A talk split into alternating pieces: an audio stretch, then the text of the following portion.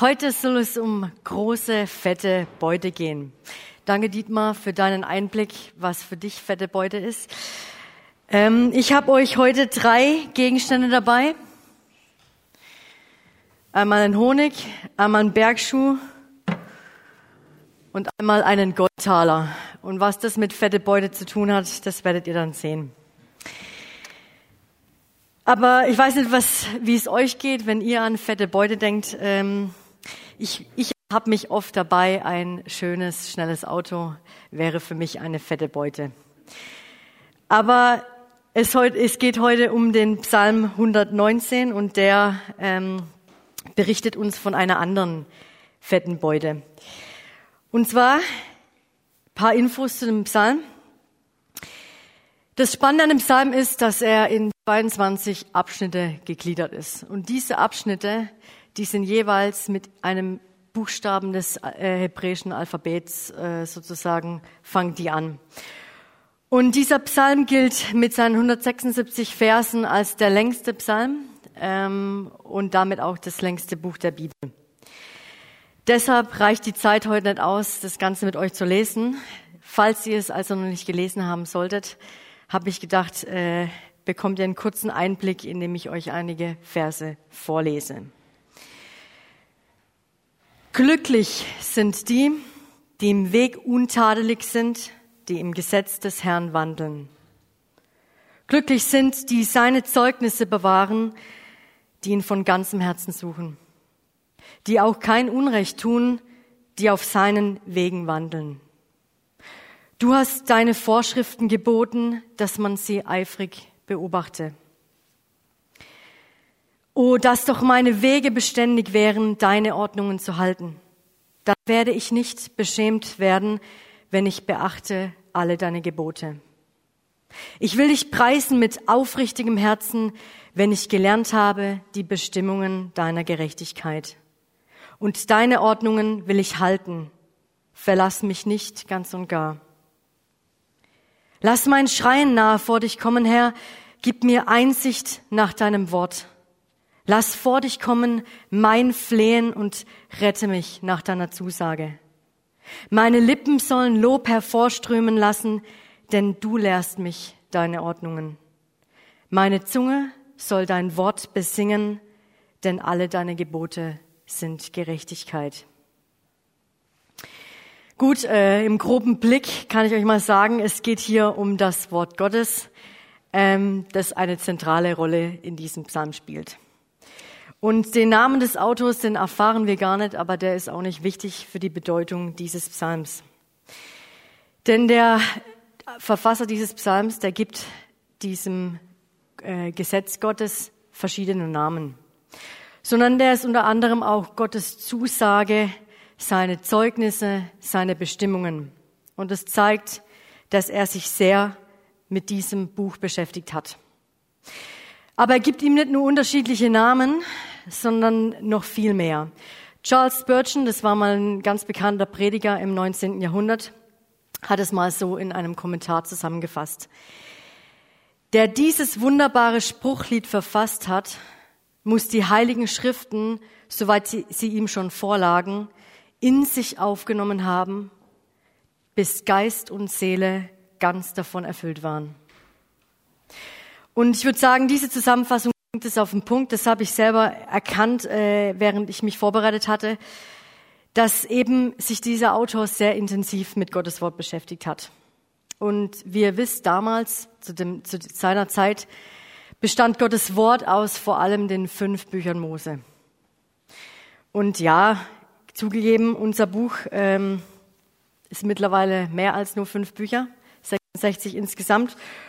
Und warum die Bibel so dick ist und so dick sein soll, da habe ich euch einen sehr guten Buchtipp, äh, das mich sehr bewegt hat, mich mit der dicken Bibel zu befassen und nicht zu wünschen, dass die Bibel dünner ist. Ähm, genau. Und mal abgesehen davon, ähm, wenn wir überlegen, gut, schön und gut, dieser Verfasser findet Gottes Wort genial. Was hat es mit uns zu tun? Weil unsere Bibel besteht ja eben nicht nur aus fünf Büchern. Deshalb ist es wichtig zu wissen, dass dieser Verfasser gerade am Anfang seiner Einleitung sozusagen klar zeigt, diese Erkenntnisse, die er gemacht hat über Gottes Wort, die gelten nicht nur ihm, sondern jedem, der sich mit Gottes Wort beschäftigt. Seine Erkenntnisse haben also Relevanz auch für uns heute. Und dieser Psalm, der konfrontiert uns mit vier Punkten. Erstens, unsere Haltung zum Wort Gottes. Er sagt hier, lieber ist mir das Gesetz deines Mundes als Tausende von Gold und Silberstücken. Hier kommt mein Goldtaler. Ich weiß, das ist natürlich äh, viel weniger als Tausende. Ich habe jetzt keine Tausende dabei, aber ihr müsst bedenken, Tausende heißt in der Bibel viel mehr als tausend, tausend mal Tausende. Also unendlicher Reichtum, den er hier mit Gottes Wort vergleicht. Und ich weiß jetzt nicht, wie es euch geht, aber wenn ich jetzt einen Haufen Millionen äh, von Goldtalern hier hätte, ich weiß nicht, ob ich das so wie der Psalmist sagen würde. Aber die Frage ist ja Gottes Wort lieben. Er sagt ständig in seinem Psalm, hey, ich liebe Gottes Wort. Ja, sie sind mir wichtiger als eben Reichtum und alles andere. Und dann ist die Frage, Gottes Wort lieben, geht es überhaupt? Sollen wir nicht Gott lieben und das reicht? Je mehr sich der Autor mit dem Wort Gottes befasst, desto mehr wächst seine Liebe zu Gott. Denn Gottes Wort offenbart ihm eigentlich, wer Gott ist und wie Gott ist. So erkennt er, Gott ist gerecht, Gott ist gut und Gott ist rein. Also Gott zu lieben, scheint die Liebe zu Gottes Wort mit einzuschließen. Und wenn ich etwas liebe, dann verbringe ich Zeit mit der Sache, mit der Person. Das heißt, Liebe zu Gottes Wort bedeutet, sich Zeit zu nehmen, die Bibel zu studieren und sie dann auch anzuwenden. Und wenn wir normalerweise etwas lieben, dann entsteht eigentlich auch eine Freude darüber. Ja, wenn ich eine Freundin lieb habe, dann, hey, dann freue ich mich, sie zu sehen. Und der Psalmist, also dieser Autor, sagt hier, ich freue mich über dein Wort wie einer, der große, fette Beute macht. Der Psalmist erkennt also, wow, da ist ein unglaublicher Schatz, wenn ich Gottes Wort studiere und wenn ich es umsetze. Er betont es zwölfmal in dem Psalm, wie sehr er sich darüber freut. Er erkennt, dass Gottes Wort Relevanz hat, dass es wirkt in seinem Leben, wenn man es anwendet. Und ich weiß nicht, wer von euch Georg Müller kennt. Georg Müller ist äh, ein bekannter Missionar gewesen. Ähm, und er hat damals Waisenhäuser gebaut und gegründet. Und er hat sie allein nur durch Gebet versorgen können. Er hat nie um Hilfe gebeten, sondern immer nur Gott angefleht, dass er sie versorgen soll. Und Gott hat sich treu erwiesen. Und Georg Müller hat Gott beim Wort genommen. Sonst wäre das gar nicht möglich gewesen. Sonst hätte er sich das gar nicht getraut. Und er wurde nicht enttäuscht. Selbst als seine Frau starb, früh, hat er gesagt, okay, und ich, ich nimm dich beim Wort Gott. Ich nehme immer noch deine Verheißungen für mich wahr und ich halte daran fest. Und wenn wir jetzt nochmal auf den Psalm zurückgehen, dann sehen wir eine Beziehung zu Gott, die immer mehr danach verlangt, hey, ich will dein Wort erkennen, ich will's, ich will's fassen, ich will nach deinen Geboten handeln. Und es tut der Mann nicht aus Frömmigkeit. Er macht es auch nicht aus schlechtem Gewissen. Nein, er tut es aus einer erwachsenen Beziehung zu Gott. Und ähm, das wiederum verstärkt seine Freude und bewirkt in ihm eigentlich ein unstillbares Verlangen, dass Gott in seinem Leben wirkt wir werden also mit einem zweiten Punkt konfrontiert, unser Verlangen für das Wort Gottes. Er sagt hier, ich habe Verlangen nach deinem Heil, o oh Herr, und dein Gesetz ist meine Lust. Der ganze Psalm ist eigentlich wie ein Gebet, ein Gespräch mit Gott, wo er ständig betont, hey, ich verlange danach. Ich verlange von dir, dass du mir zeigst, was bedeutet es, was ist gut an deinem Gesetz und wie kann ich es anwenden? Und es wiederholt er ständig, dass Gott ihm das zeigen soll. Wenn wir also nach etwas verlangen, dann doch nur nach Dingen, die gut für uns sind, die sich gut anfühlen, die gut schmecken. Und so beispielsweise auch der Bio-Honig. Ähm, genau, Honig, so beschreibt der Psalmist, er schmeckt wie Honig. Gottes Wort schmeckt wie Honig. Und Honig ist bitter. Ich weiß nicht, wie es euch geht. Ich muss mich nicht überwinden, das zu essen. Aber wenn wir dieses Bild in Bezug auf die Bibel sehen, dann meint der Autor Folgendes. Gottes Wort schmeckt gut, ist nicht bitter, ist nicht schwer verdaulich immer. Aber ich muss zugeben, mein erster Gedanke über Gottes Wort war, naja, also leichte Kost finde ich es jetzt nicht immer. Manche Stellen ja, manche nicht. Aber ich denke, worauf der Autor hinaus will, ist vor allem, dass der Inhalt grundsätzlich gut für uns ist. Selbst wenn wir länger brauchen, um das zu sehen und zu verstehen. Und nichtsdestotrotz, der Psalmist ist davon überzeugt, hey, Gott und sein Wort sind gut für ihn, egal in welchen Zeiten er sich befindet, ob sie leicht oder schwer sind. Und weil Gott gut ist, weil er Liebe ist, deshalb vertraut er darauf, dass Gottes Gebote das Beste für ihn und sein Leben sind. Er weiß, selbst seine eigenen Pläne sind nichts im Vergleich zu Gottes Plänen. Und deshalb sehnt er sich nach einer Perspektive, und zwar nach der von Gott für sein Leben. Und das kann er nur in Gottes Wort erkennen. Wir werden mit einem dritten Punkt konfrontiert, und zwar unserer Entschlossenheit, Gottes Wort umzusetzen. Er sagt, ich bin geeilt und habe nicht gezögert, deine Gebote zu folgen. Was ich erkannt habe, ist, es braucht eine Entscheidung. Gott lässt uns die Wahl. Also als Gentleman, wie er ist, zwingt er keinen von uns, weder sich ihn zu lieben, noch Gottes Wort zu lieben. Aber an anderen Stellen der Bibel wird eigentlich ganz klar, dass wenn wir Gott lieben, dann heißt es eigentlich auch, sein Wort zu befolgen. Und dieser Autor hat sich entschieden. Seine Entscheidung ich will Gottes Wort lieben, ich will dem Wort Gottes vertrauen und ich will es umsetzen. Und damit geht er einen gewagten Deal ein. Er traut sich sogar zu sagen, gib mir Einsicht und ich will dein Wort halten. Und damit startet er eigentlich seine Suche nach der fetten Beute. Und es ohne zu zögern. Auch wenn er nicht weiß, wohin der Weg führt, er weiß ja, wer ihn führt.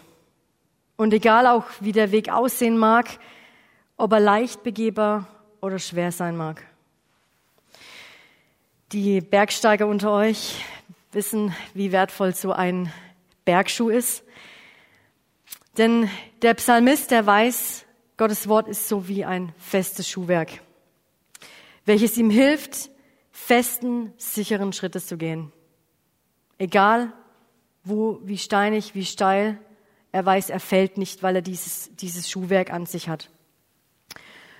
Und der Autor geht sogar so weit, dass er Gott gegenüber schwört. Er schwört Gott gegenüber, hey, ich halte deine Gebote, ich schwöre, dass ich es halten werde. Und ähm, ich muss zugeben, das baut einen enormen Druck auf. Und ähm, darin sollten wir uns definitiv kein, kein Beispiel nehmen. Ja, wir müssen uns entscheiden. Ja, auch wir dürfen unser Bestes geben, Gottes Wort in die Tat umzusetzen. Aber nein, nicht aus eigener Kraft. Denn wir haben Jesus, der unsere Fehler, für unsere Fehler gestorben ist. Und deshalb wissen wir auch die Fehler, die wir damals gemacht haben, die wir heute tun und morgen tun werden. Wir werden es eh nicht schaffen. Wir werden Gottes Wort nicht einhalten. Und mich ermutigt es extrem, weil wir den Vorteil haben, den der Autor damals nicht hatte. Denn durch Jesus können wir ohne Leistungsdruck eben an dieses Wort herangehen. Doch die Entscheidung treffen wir, das ist klar.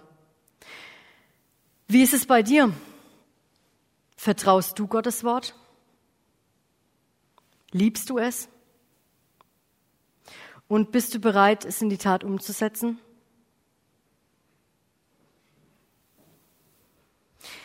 Der Psalmist trifft diese Entscheidung, obwohl er zu dem Zeitpunkt äh, Bedrängung erlebt, Verfolgung erlebt. Er hat sogar Todesangst, weil man ihm droht.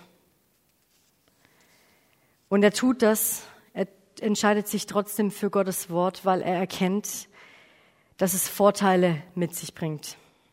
Wir werden also auch konfrontiert mit den Vorteilen, Gottes Wort zu kennen. Man sagt ja, Wissen ist Macht. Und in Bezug auf die Bibel würde ich sogar sagen, Wissen über Gottes Wort ist Macht Gottes Erleben. Und der Autor beschreibt Gott in seinem Leben als ich wandle in weitem Raum. Zugegeben, wenn ich an Gottes Worte, äh, an Gottes Gebote denke, dann könnte ich oft oder dann meine ich oft, ja, also ich empfinde da eher eine Freiheit, einen Freiheitsentzug. Meine Freiheit wird eingeschränkt, also das Gegenteil von weitem Raum. Aber ich habe euch ein Bild mitgebracht. Vielleicht kennt der ein oder andere den Weiterweg. In Gschwend heißt das, glaube ich. Ähm, da war ich mal, sehr zu empfehlen, ist 40 Minuten von hier ungefähr. Und da war ein Künstler, der gesagt hat, okay, ich will so eine Art Parcours gestalten, kreativ, Gottes äh, biblische Wahrheiten kreativ im Wald aufstellen, sagen wir mal so. Und so auch dieses Bild. Es zeigt einen klar eingegrenzten Weg, der zwar nicht breit ist, aber der, nach, der Blick nach oben wird breit und wird offen. Und so ist es, wenn wir nach Gottes Geboten handeln.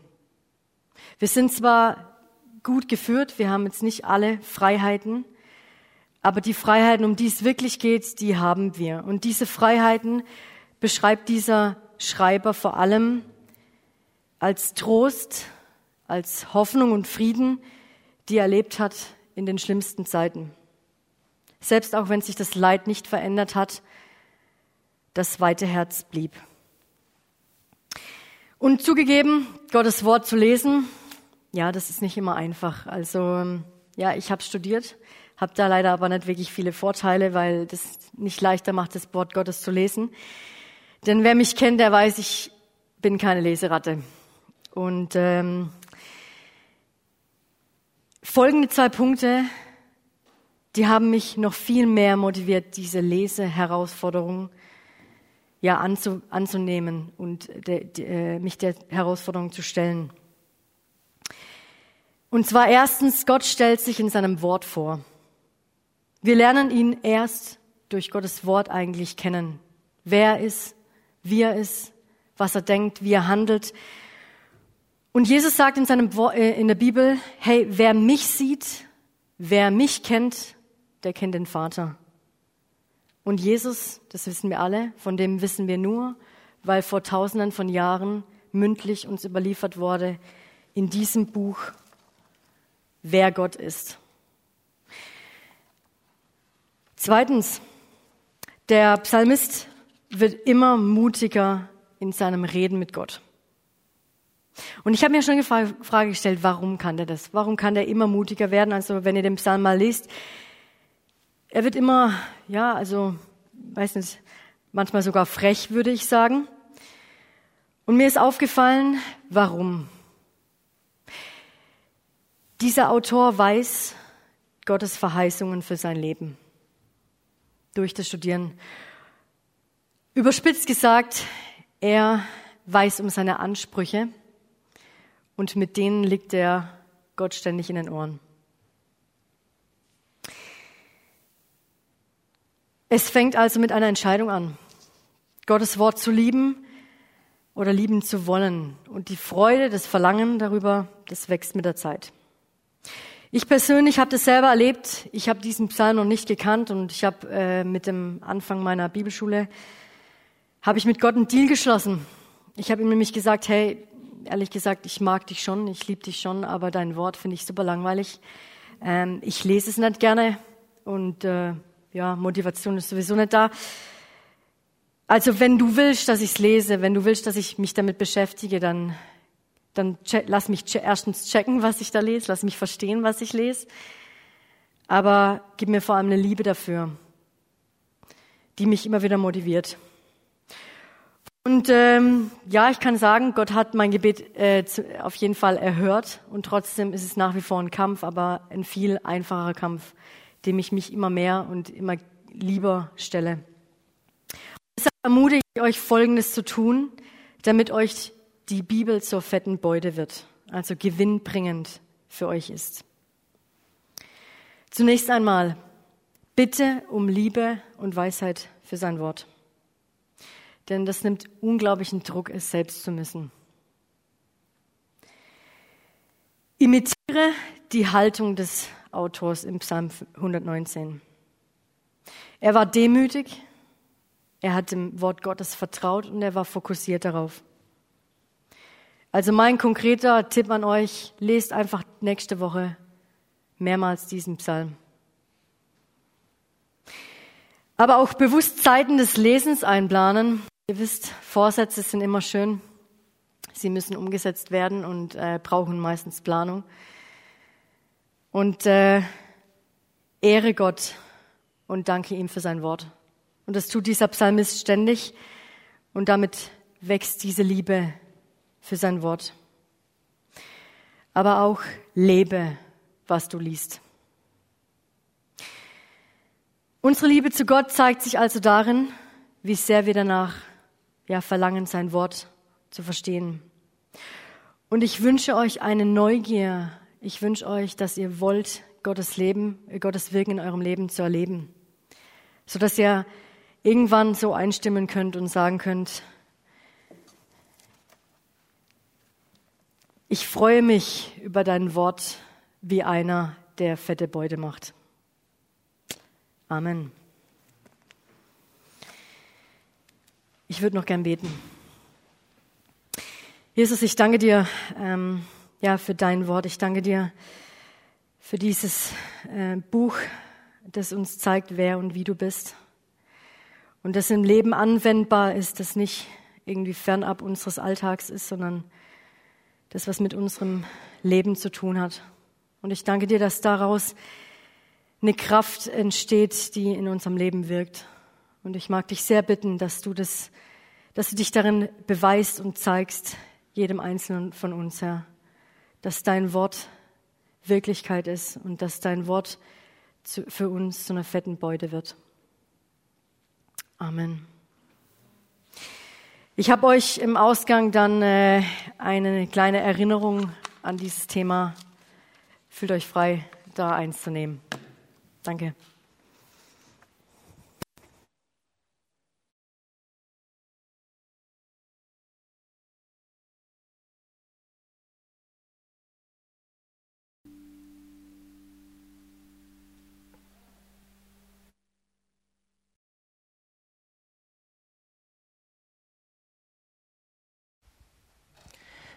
Vielen Dank für euer Lied. So wollen wir einfach stehen und als Gemeinde haben wir die Berufung, seinen Wille zu tun und der Wille ist, ihr seid das Salz der Erde. Oder bittet, so wird euch gegeben. Und wenn wir jetzt auch immer die Nachrichten auch von der Pandemie, von Corona hören, auch Lockdown, ist unsere Aufgabe als Gemeinde, jetzt in den Thronsaal Gottes zu gehen. Und das dürfen wir als Kinder auf, zum Tisch des Herrn, in den Thronsaal Gottes. Und das wollen wir jetzt zusammen auch tun. Und wir verändern, wir sind das Salz der Erde, wir verändern und wollen mit unserer Bitte auch diese Pandemie äh, Ende bereiten. Ich möchte jetzt einfach ein Fürbittegebet noch einmal sprechen für die Pandemie und unsere Kranken. Und wir wollen das zusammen tun, obwohl ich jetzt nicht spreche. Und deshalb bitte ich euch, wer kann, aufzustehen und einfach mit dem Herzen einfach vor Gottes Thron, in Gottes Thronsaal jetzt mit mir zu gehen und einfach hier für unsere Gemeinde, für unser Land zu beten. Herr Jesus, Vater im Himmel, danke, dass du uns kennst und dass du uns jetzt siehst. Und dass wir als Gemeinde jetzt vor deinen Thronsaal in deinem Thronsaal jetzt hineintreten dürfen. Wir bitten dich, dass du die Viren jetzt zurückdrängst, dass du die Pandemie zurückdrängst und völlig virenfrei das Land uns schenkst. Wir bitten dich jetzt um Schutz für unseren Ort, dass die Viren sich nicht weiter ausbreiten dürfen, sondern dass sie zurückgehen. Wir bitten dich für unseren Landkreis und unser Land, und wir stellen dieses, unser Land, unseren Landkreis unter deinen Schutzmantel vor diesen Viren, vor dieser Pandemie. Wir bitten dich um Weisheit für unsere Politiker, für unsere Bundeskanzlerin, für die Minister, dass du ihnen Weisheit gibst, was zu tun ist, was für Maßnahmen zu ergreifen sind. Und so schenke auch Gnade jetzt für die Impfung, dass die Impfung vorankommt und dass die Weisheit auch für unsere Wissenschaft und unseren Ärzten einfach hier auch genützt werden darf. Wir bitten dich auch, dass genügend Impfstoff da ist. Und so bitten wir dich auch um alle Kranken. Sei du bei ihnen ganz besonders. Und du hast das verheißen, du hast alle Krankheit getragen am Kreuz auf Golgatha. Und so bitten wir dich auch, dass dies äußerlich dann sichtbar wird. Amen. Rebecca wird uns einfach jetzt noch das Segen zusprechen.